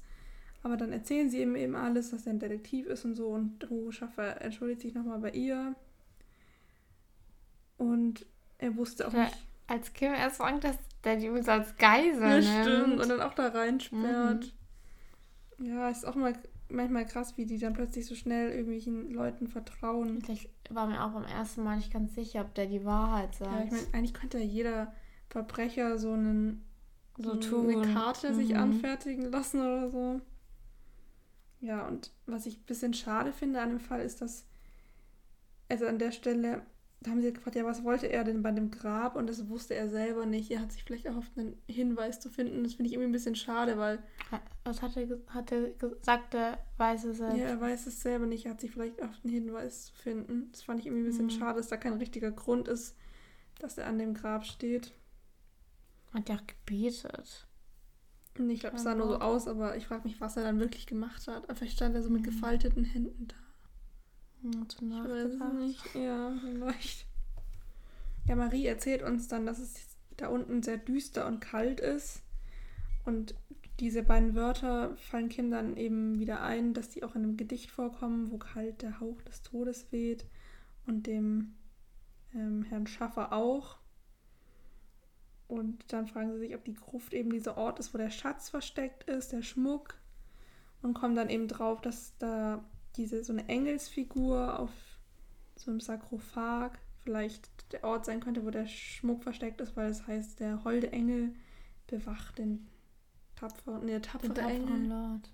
Was Lord? Ah, der tapfere oh. Engel bewacht den holden Lord. Nein, nicht so im Lord. Äh, Lord ist doch der Hort. Ja. Also genau so war das Gedicht. So wie wir es gerade aufgesagt haben. Ich glaube, wo kalt der Ort, äh, wo kalt der Hauch des Todes weht, bewacht der holde Engel tapfer den -d Hort auf ewig Hüter des Schatzes oder so. Ähnlich. ja, egal, hört sich an, wenn ihr es genau wissen wollt. Vielleicht habt ihr es ja auch schon gehört. Ja, dann holen sie eben diesen Engel da runter. Und in diesem Tuch, was dann in dem Engel drin ist, ist tatsächlich der Rubinschmuck. Und die Ausrufezeichen sind ganz begeistert und sagen, Antonia wäre stolz. Und es ist wirklich der komplette Familienschmuck der von Mühlensteins, bemerkt dann Hugo Schaffer. Und war dir bewusst, dass es nicht einfach nur so rote Steine sind, sondern auch eine Kette aus roten Rubinen und irgendwie ein Diadem oder sowas ähnliches? Ja, ich habe ich habe es mir auch wie so eine wie so ein, wie so ein Armband oder so eine Kette vorgestellt. Also einen Schmuck hast du dir vorgestellt. Weißt du, ja. hier so eine Kollektion gefühlt. Ich habe mir einfach nur so einen Beutel voller Rubine vorgestellt. Ich habe mir eine Kette mit so Rubinen vorgestellt. Okay, so ist es ja auch eher. Nicht so Aber nicht so viel. Also ich habe gedacht, das wäre so eine Sache oder zwei. Okay. Ja, und ein Brief ist sogar auch drin. Aber bevor wir, glaube ich, wissen, was drin steht, taucht plötzlich Pfarrer Wagner auf. Oh, ist das so gruselig. Ja, und sagt Hände hoch, Schmuck her und so. Er hat halt auch eine Waffe und ich glaube, er hält sie auf eine von den drei Ausrufezeichen. Bin ich ganz sicher. Und die Ausrufezeichen sind aber sehr mutig und sagen, der Schmuck gehört Antonia. Und der Pfarrer bezeichnet Antonia als Diebin und außerdem wäre sie tot. Und er sucht den Schmuck schon seit Jahren. Und er ist auch der, der in die Mühle eingebrochen ist. Also es ist ja oft so bei den Bösewichten, dass wir dann so kurz erzählt kriegen, was so ihre Hintergrundgeschichte ist. Ja, ich weiß nicht, so ein Pfarrer. Also ich finde so, wenn jemand, ich sage sag mal in Anführungszeichen, Unwichtiges, so ein Verbrechen begangen hat, mit einem Ausrufezeichen, dann ist das irgendwie nicht so schlimm, aber so ein Pfarrer ist ja so eine Bezugsperson für so viele alte und auch junge mhm. Menschen, aber vor allem halt für alte, einsame Menschen. Ja. Das ist gruselig.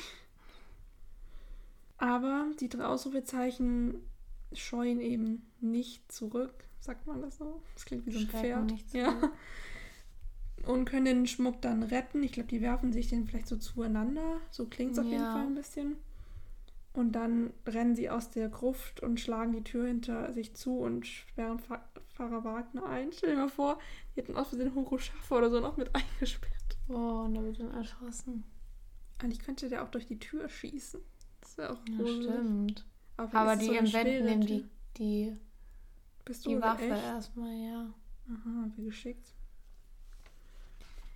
Ja, dann sagt noch Hugo Schaffer. Die werfen sogar die Waffe rum. Nein, ich glaube nicht. Aber die entwenden die, die, die würden Fall. erschießen gruselig das wäre. Mörder. Ja, Mörder, Ausrufezeichen. Apropos Ausrufezeichen, das ist jetzt gerade mittendrin.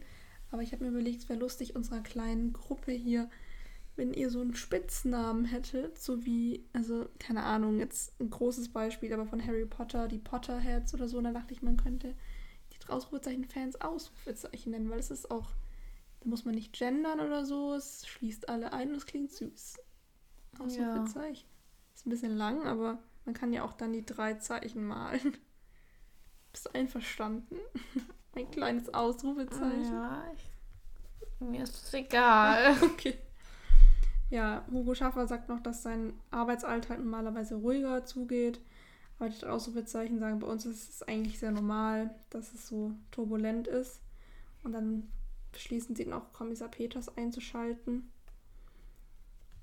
Und in der letzten Szene schreibt Kim dann in ihr Tagebuch, es ist Pfingstmontag, und sie erzählt, dass der Pfarrer gestanden hat und Kommissar Peters ähm, hat eben diesen Schmuck dann zu Frau Schmidt gebracht, weil sie die, erst, äh, die einzige Nachfahrin von Antonia Schmidt ist. Und dieser Brief in dem Engel war vom alten Graf, glaube ich. Und in dem Brief steht drin, dass der junge Graf Antonia halt wirklich den Schmuck ge geschenkt hat und sie war nicht die Diebin. Und, oder ich glaube, das ist der Brief vom, Alt, äh, vom jungen Graf. Doch, ich glaube genau in die Richtung. Der Brief vom jungen Graf, dass der An Graf, dass der Antonia den Schmuck schenkt und dann fragt ihm sich, warum der alte Graf diesen Brief nicht vernichtet hat, weil das würde ja eben Antonias Unschuld beweisen. Ob er vielleicht ein schlechtes Gewissen hatte, das ist echt ein bisschen komisch, warum er das mhm. nicht gemacht hat, aber es wird uns nicht erklärt. Das ist voll nervig. Das ist nicht echt, dass man das nicht weiß. Irgendwie. Ja. Hast eigentlich nicht den Fall ganz vollständig gelesen. Also sie wissen halt nicht, dass, na doch, schon, aber also sie wissen, dass Antonia halt unschuldig war, aber sie wissen halt nicht, warum, was, was mit dem alten Graf so los war. Aber vielleicht ist er auch mal irgendwann noch ein Medium, also spricht durch irgendeinen Menschen noch und erzählt dann seine Motive. Ja, der Auftraggeber von Hugo Schaffer geht leer aus. Er war nämlich ein weiterer Verwandter des Grafen. Und Kim erzählt dann noch, dass sie jetzt auch erfahren haben, wer das Zelt verwüstet hat, weil darüber haben sie sich eigentlich keine Gedanken mehr gemacht. Und zwar war das der Dirk. Und Dirk. In der Rückblende kommt dann nochmal so eine Szene, wie sie Dirk auf der Straße treffen. Sie fahren mit den Fahrrädern, deshalb dachte ich, vielleicht war das auf ihrer Heimfahrt. Und Dirk entschuldigt sich dann. Er ist eigentlich sehr schüchtern, aber es war sein Geburtstag. Sagt er nicht so wie vielter? Nee, ich stelle mir so 24. Echt? Nee. Er so 19 stimmt, oder so. weil ich glaube, sonst wäre es ja zehn Jahre älter ja, als okay, Marie. Stimmt. Das ist auch so ein, ich stelle mir den eher so kleiner, ein bisschen muskulöser vor, mit so ganz kurz geschorenem hellen Haar. Ja, auf jeden Fall so helle Haare. Ja, und so tätowiert ein bisschen. Ja. Ja, der Dirk ist nämlich eigentlich ein ganz schüchterner, aber weil er eben Geburtstag hatte, war er ein bisschen betrunken oder ein bisschen, hat zu viel getrunken. Angesäuselt. Ja, hat deshalb auch Marie so angemacht. Und weil sie ihn dann so abblitzen lassen hat, auch das Zelt verwüstet, weil er sauer war. Und er hatte jetzt ein bisschen Angst, dass die draußen die Polizei rufen. Ich hatte das Gefühl, die hätten das eh vergessen. Mhm. So, die haben ja nicht mehr drüber nachgedacht. Aber sie lehnen das ab und sagen, es soll ihm jetzt einfach eine Lehre sein. Und dann bedankt sich Dirk nochmal. Das musste jetzt halt nochmal so geklärt werden am Ende. Also hier lernen wir auch. Nie zu viel Finger trinken. weg vom Alkohol. Kim erzählt dann noch im Tagebuch, dass ähm, er eigentlich ganz nett ist, aber er sollte lieber die Finger vom Alkohol lassen. Und dann ist heute noch etwas Merkwürdiges passiert. Also an dem Tag, in dem sie zurückgefahren sind, an, hat, haben ja Ben und Lukas so kurz vor Pfingsten Geburtstag. Fällt mir gerade ein. Oh, stimmt.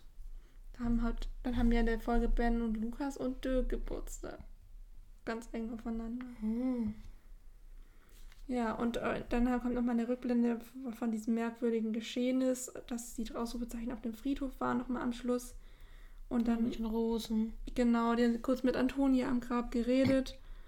Und dann sagen sie, sie würde jetzt hoffentlich ihren Frieden finden und dann duftet plötzlich der Rosenstrauch.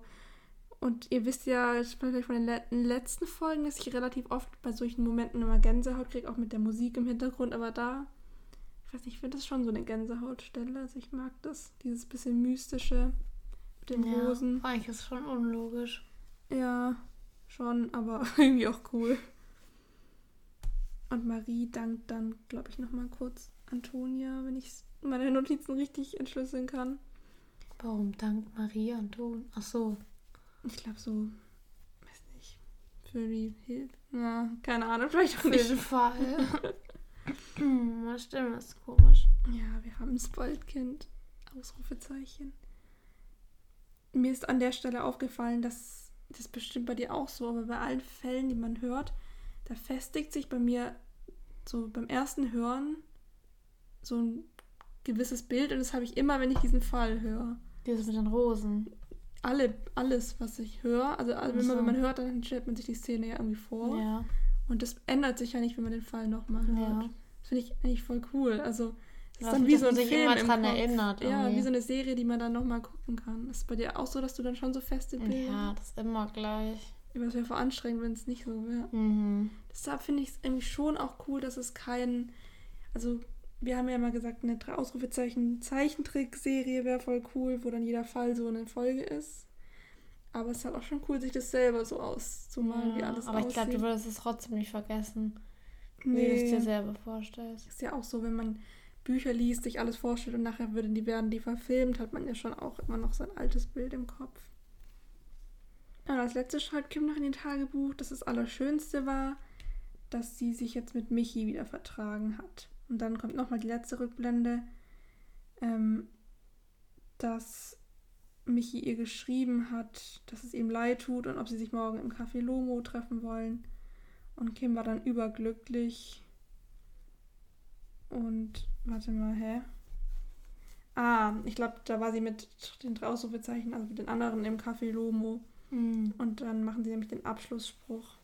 Und ich glaube, dann klatschen sie. Das ist der Powerspruch dann. Nee, die drei Ausrufezeichen sehen gut. Ja, aber machen sie den Powerspruch? Den haben sie schon irgendwann gemacht. Ach so. Und am Schluss klatschen sie sich dann ab, glaube ich, wenn ich es richtig gehört habe. Und dann ist der Fall zu Ende. Ähm, hast du einen Top- oder einen Flop-Charakter? Mm.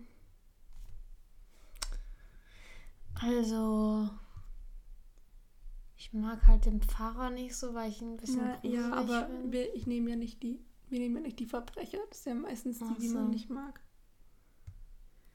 Ich mache mal, dass ja, die Pause nicht so lang ist. Ich dann finde ich, also ich finde Dirk halt nicht so sympathisch. Mhm. Ich mm, bin Dirk. Und wenn ich, wen mag ich denn? Vielleicht Rolf. ich weiß. Ich habe lustigerweise mir Rolf auch als Flop-Charakter in Klammer aufgeschrieben, weil ich so dachte, also irgendwie, ich weiß nicht, aber der schien mir so, als hätte er keine Lust mehr gehabt, mit Michi weiterzufahren, aber vielleicht wollte Michi ihn auch eher abschütteln. Mhm. Also wahrscheinlich eher nicht. Ich hatte mir dann noch als Flop-Charakter ähm, Hugo Schaffer aufgeschrieben, weil ich das schon irgendwie unnötig fand, wie er Kim da in diese, in diese Gruft getrieben ja. hat. Fällt gerade irgendwie nur auf, dass das Gefühl, Franzi war in dem Fall irgendwie nicht so wichtig. Weil ja. durch Kim sind sie ja erst an die Mühle gekommen. Und Marie hat, macht gefühlt dieses, diesen Auftritt und sorgt dann dafür und sie hat irgendwie, also Franzi hat nicht für so. Du meinst Kim, äh, Marie das mit dem im Hotel, den Plan. Ja, ja, und Franzi hat irgendwie nicht so den Fall so arg vorangebracht. Nee, sie war eher ein bisschen nervig. Genervt, weil sie so müde, also als sie dann. Ja, oder als sie, stimmt, oder als sie so, ähm, ähm, zu, zu Kim, und, äh, Kim und Marie so gesagt hat, äh, schön, dass ihr euch so gut versteht, bla bla mhm. bla, und so dieses Lob nicht gekriegt hat. Stimmt, vielleicht könnte man Franzi sagen, ich habe mir dann noch als Top-Charakter Antonia aufgeschrieben, obwohl sie ja halt eigentlich ja, nicht top. vorkommt. Ja. Mhm. Oder Frau Schmidt, weil ich finde sie eigentlich schon ganz, also die muss mhm. schon viel einstecken mhm. mit den mhm. vielen Leuten, die in ihr Grundstück eindringen. Ja, und was Hugo Schaffer eigentlich auch sehr, also doch, Hugo Schaffer ist mein äh, Flop-Charakter mit dem, dass er einfach da heimlich in diesen See steigt. Ich mal vor, Frau Schmidt hätte das so gesehen. Das ist ja einfach, äh, ja. wie nennt man das? Hausfriedensbruch? Oder ich weiß nicht, wie das beim Grundstück heißt. Ich habe gerade Ding, das Ding berührt. Ja, das, passt. Ja, ist schon ein bisschen unnötig von ihm, dass er da ja. so für Aufruhr sorgt. Ja, ich weiß auch nicht, ob das als Detektiv erlaubt ist. Aber hast du einen Top-Charakter? Also ich, Top? Ja, ich hätte entweder Antonia oder Frau Schmidt. Mm. Ben und Luca. Ja, oder Kim. Also, weil ja. ich meine jetzt eher so vom, dass sie halt irgendwie, die ist ja voll wichtig in dem Fall. Mhm. Ähm, und sie muss irgendwie voll viel aushalten. Ja, so familiär Famili mit ihrem Freund. Ja, mit dem Freund. Dann, dass sie da diese riesige Hand sieht und dass sie nur sie auch noch verfolgt. Stimmt. Ja, stimmt. Sie hat und, und dann wird sie auch noch eingesperrt. Ja. Und das Fahrradfahren mochte sie auch nicht. Sie hat immerhin ihre Currywurst mit Pommes Ja, und ihren Lomo. Und sie muss sogar für die drei, äh, für Franzi und Marie doch ein Kaffee Lomo ausgeben. Stimmt. Also hat sie freiwillig gemacht, aber ja. Stimmt. Ich wollte gerade noch irgendwas sagen. Warte, was war es? Hm. Ach, Michi mochte ich eigentlich auch. Was schon eine süße Idee war. Ja. Aber. Er reagiert halt ein bisschen übertrieben. Ja. So ja. Irgendwie alle Charaktere durch. Ja, außer Maries, äh, Kims Eltern. So, jetzt habe ich noch. Ich hatte einen, einen Instagram-Fragen-Sticker zu dem Fall gestellt, weil ich euch ja mal gefragt habe, ob ihr Lust hättet, mal eure Gedanken, wenn ihr den Fall vorher vielleicht auch schon hört oder auch nicht, ist egal, was ihr so von dem Fall grob haltet. Ob ihr auch Top- oder Flop-Charaktere habt, dann kann man nämlich da irgendwie ein bisschen drüber sprechen. Und ähm, ich bin gerade verwirrt, weil ich nebenher am Handy das suchen muss dann, da gab es dann eine Nachricht, also ich lasse das immer anonym, weil ich mir immer nicht sicher bin, ob die Leute es wollen, unbedingt. Und da hat die Person geschrieben, dass sie den Fall hasst. Das ist der einzige Fall, den sie nicht mag. Und ich finde es auch richtig cool, wenn ihr, wenn ihr sowas schreibt. Muss ja nicht immer sein. Ich finde den Fall so toll, weil ich liebe die Ausrufezeichen, weil man hat ja immer Fälle, die man nicht mag. Und ich finde das nämlich voll spannend, weil es ja eben einer unserer Lieblingsfälle ist. Mhm. Aber ich also ich habe dann gefragt, ob sich, ob die Person weiß, warum nicht oder ob das einfach allgemein so ist. Und sie meinte dann, ja, auch ein bisschen so wegen dem Spuk und so. Und das kann ich schon verstehen, weil, was du auch vorhin meintest, mit diesem Duft der Rose, plötzlich ist es alles ein bisschen mhm. unlogisch.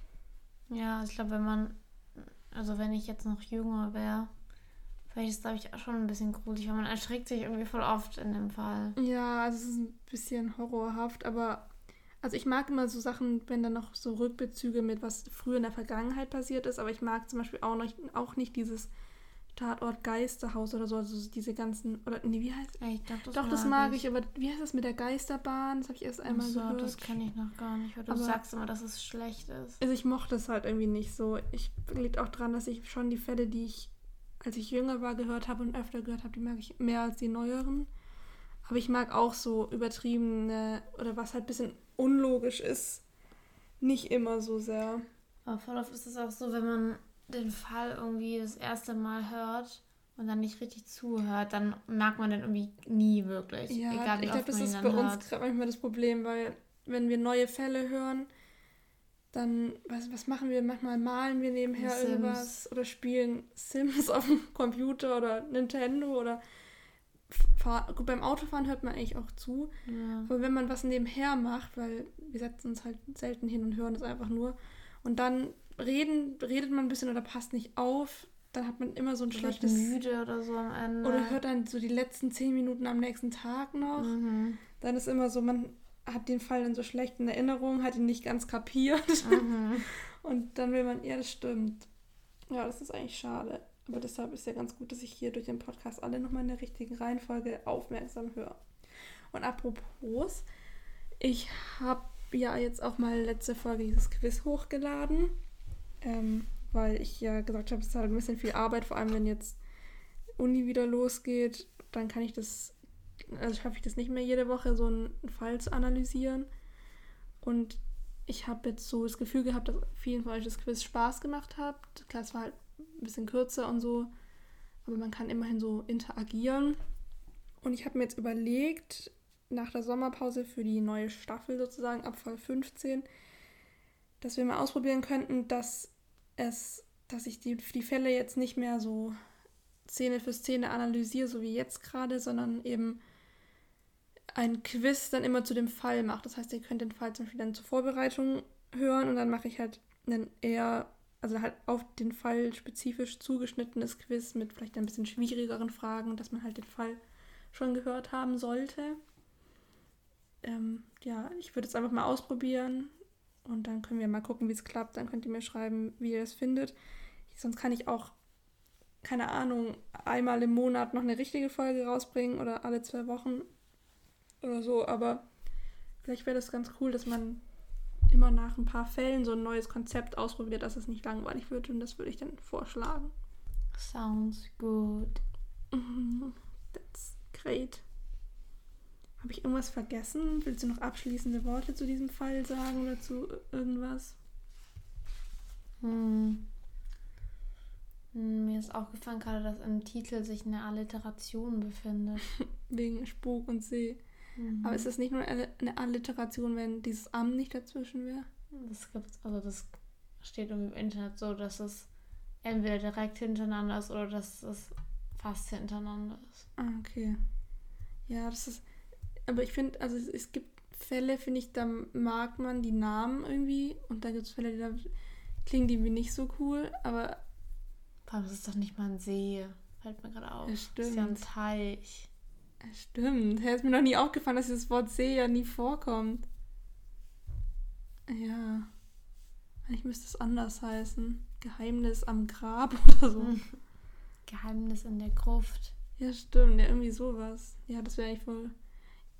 Und dann wüsste man halt schon, dass ja, stimmt. nicht in der Gruft. Ja. Ah, da hast du recht. Gruseliger Mann. Gruseliger Pfarrer. Da wüsste man auch schon, wer der Böse ist. Antonias Geht Geheimnis. Ja, das ist schlecht. Das ist ganz laut. Ja, wir nehmen jetzt schon fast eineinhalb Stunden auf, deshalb würde ich mal sagen, verabschieden wir uns. Es ist nämlich auch schon spät. Es ist fast 10 Uhr abends für uns, oder für mich zumindest gerade spät. Ich bin gerade immer sehr müde.